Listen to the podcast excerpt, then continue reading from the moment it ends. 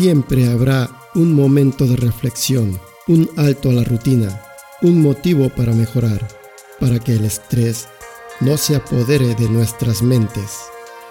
Esto es Rostro Latino.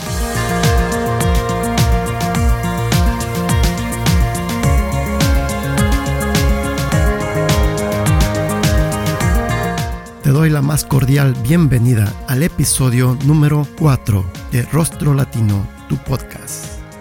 Mi nombre es Odín Mena Chewe. No olvides suscribirte y comentar. Escucha, analiza, decide y actúa. Aquí comenzamos.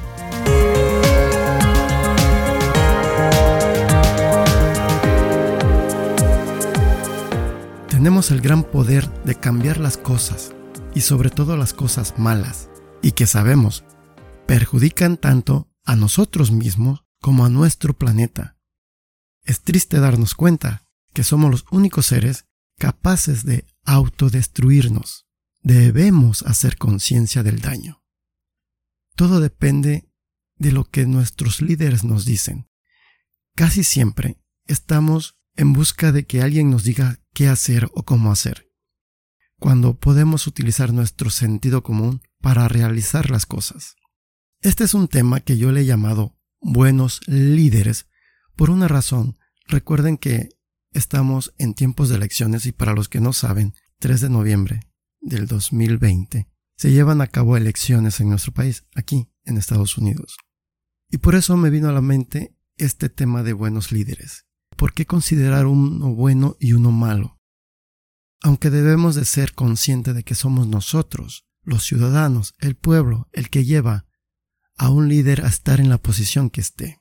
Y voy a hacerte una breve, breve, brevísima historia de cuatro personajes.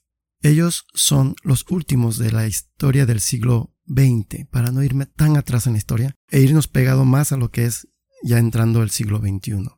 Entonces, a finales del siglo XX contamos con dos grandes líderes de la historia y famosos por ser dictadores. Y me estoy refiriendo concretamente a uno chino y al otro ruso. Uno es Mao Zedong de la China y Joseph Stalin de Rusia. El primero, Mao Zedong en China, se le cargan 78 millones de muertes. Escuchaste bien. 78 millones de muertes. Pero como estaban bajo su gobierno, obviamente, todo repercute para la historia, porque ha sido durante su tiempo.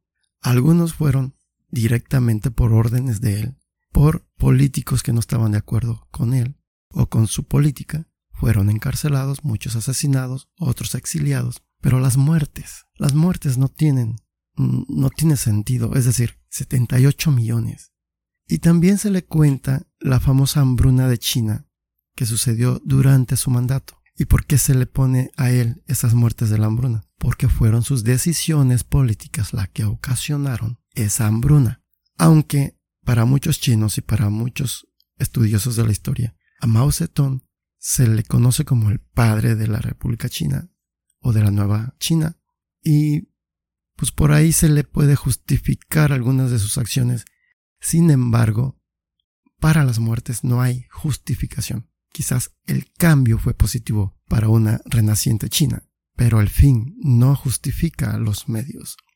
Ahora me voy a referir a Joseph Stalin en Rusia, que también se le carga en menos cantidad de muertos, pero 23 millones de rusos muertos bajo su mandato. Es cruel de igual manera. No tanto tiene que ver a cuánto has matado para si eres más malo o menos malo. Simplemente has manchado tus manos de sangre. Sobre tus hombros cargan esa cantidad de muertos. Vuelvo a repetir, son personajes de la historia que bajo su mandato ocasionaron estas muertes, directa o indirectamente. Mao Zedong de China, 78 millones. Joseph Stalin de Rusia, 23 millones. Y podrás preguntarte, oye, ¿y Hitler? Bueno, Hitler se salvó de mi lista por una razón. Fueron 17 millones. Bueno, es broma lo que te estoy diciendo. 17 millones de muertos por Hitler.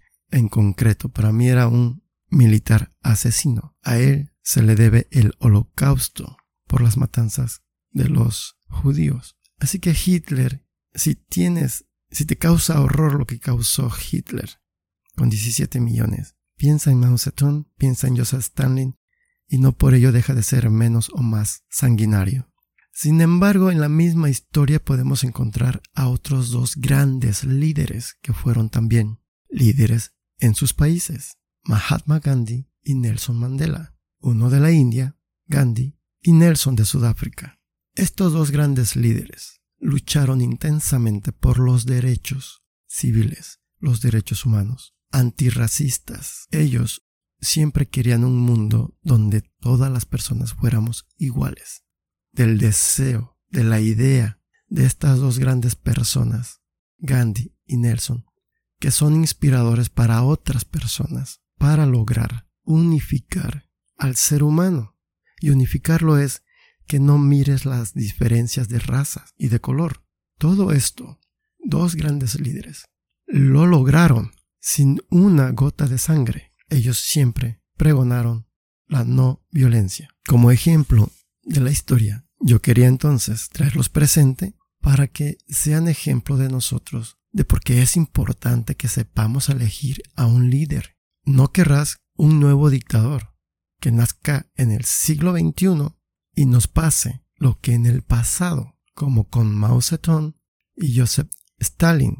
Fíjense que tenemos ese poder porque vivimos en países democráticos. Y ya lo he mencionado, países democráticos significa que el poder está en el pueblo, no en una sola persona. Esa sola persona llegará al poder a través de nosotros.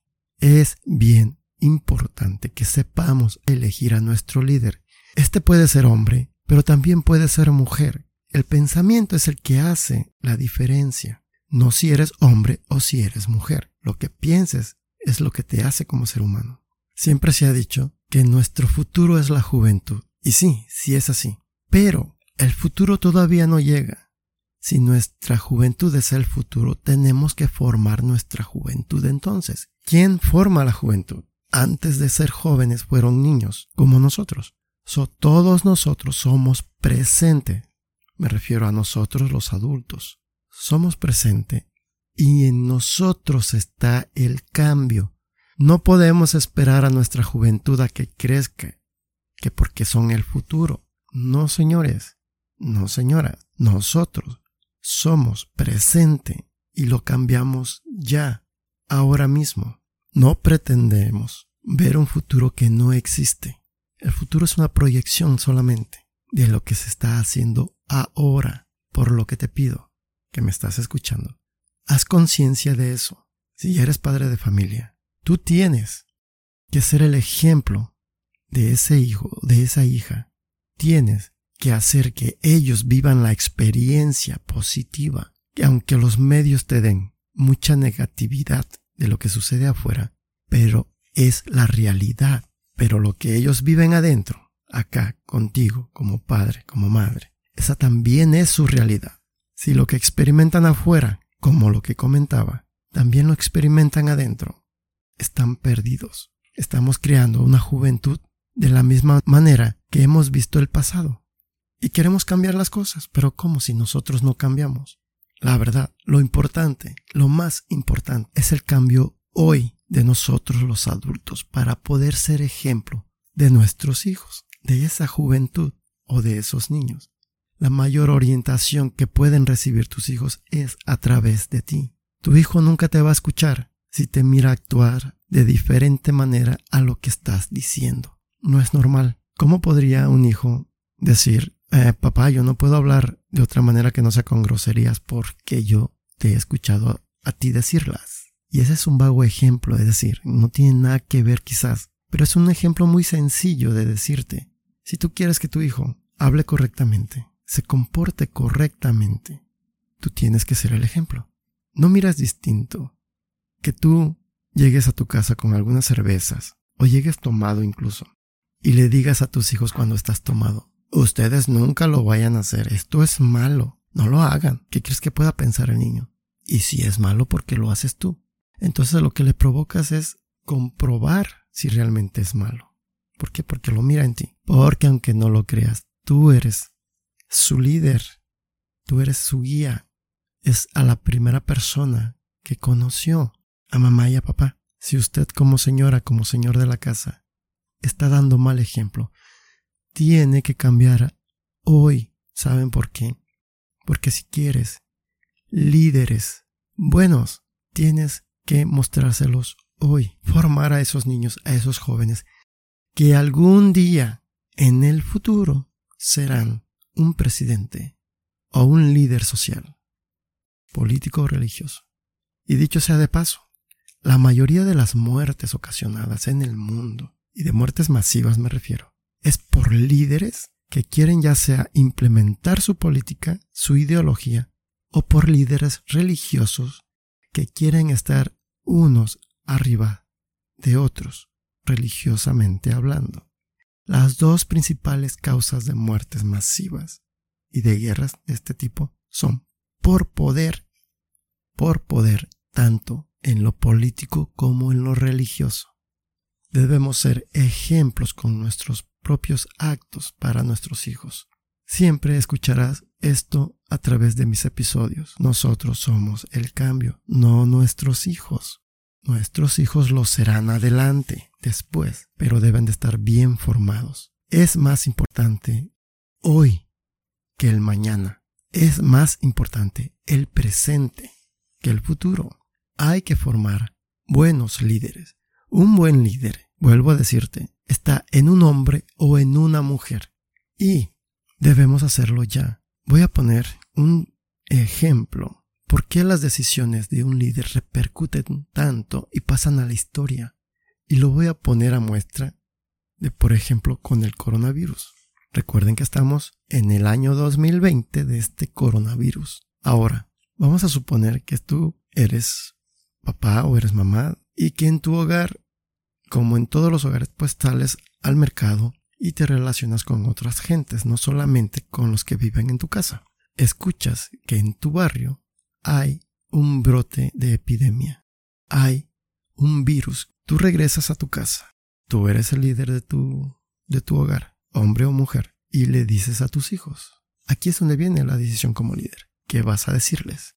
Se ponen una mascarilla si quieren salir o se quedan en casa para no ser contagiados. O la otra decisión de ocultarlo y no meterlos en pánico con el riesgo de que si no toman precauciones serán contagiados. Si aterrizas esta idea que te estoy dando a un país donde el padre o la madre es el líder de la nación y tiene que tomar una decisión para sus ciudadanos, que serían en este caso tus hijos, tú como líder, ¿qué harías? ¿Haces la primera o la segunda? ¿Los pones al tanto del peligro o tratas de ocultarlo para que no entren en pánico? ¿Qué harías? No es tan difícil la decisión, la verdad que no es tan difícil, no está tan complicado. Y sin embargo, hay otros intereses que mueven a nuestros líderes, pero menos el de cuidar a sus ciudadanos. Y así te puedo poner muchos ejemplos. Puedo hablar de esto de muchas maneras, pero lo principal que quiero que entiendas es que sí, la decisión de un líder, si lo hace a tiempo, repercute mucho en sus ciudadanos, en protegerlos o ignorar el peligro, por lo que lo pones en riesgo, tanto si fueras un líder de una nación como si fueras el líder de tu casa. Y ponte tú si tú fueras el presidente. ¿Tú qué harías? ¿Proteges o te da igual? En fin, por hoy voy a cerrar este capítulo. Yo tengo mucho que hablar, mucho que decir. Pero ¿para qué aburrirte? Toma buenas decisiones, sé ejemplo de tus hijos. Ellos serán algún día el líder de esta nación. Y será gracias a ti.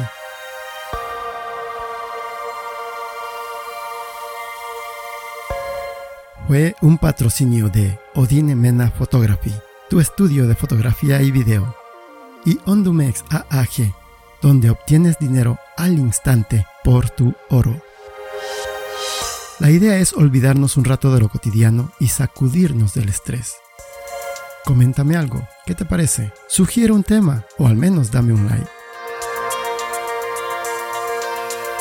Suscríbete y no te pierdas el siguiente episodio. Gracias por tu atención. Tu servidor y amigo Odín Menachewe te desea siempre buena salud, amor y éxito. Recibe un fuerte abrazo que abrace tu alma.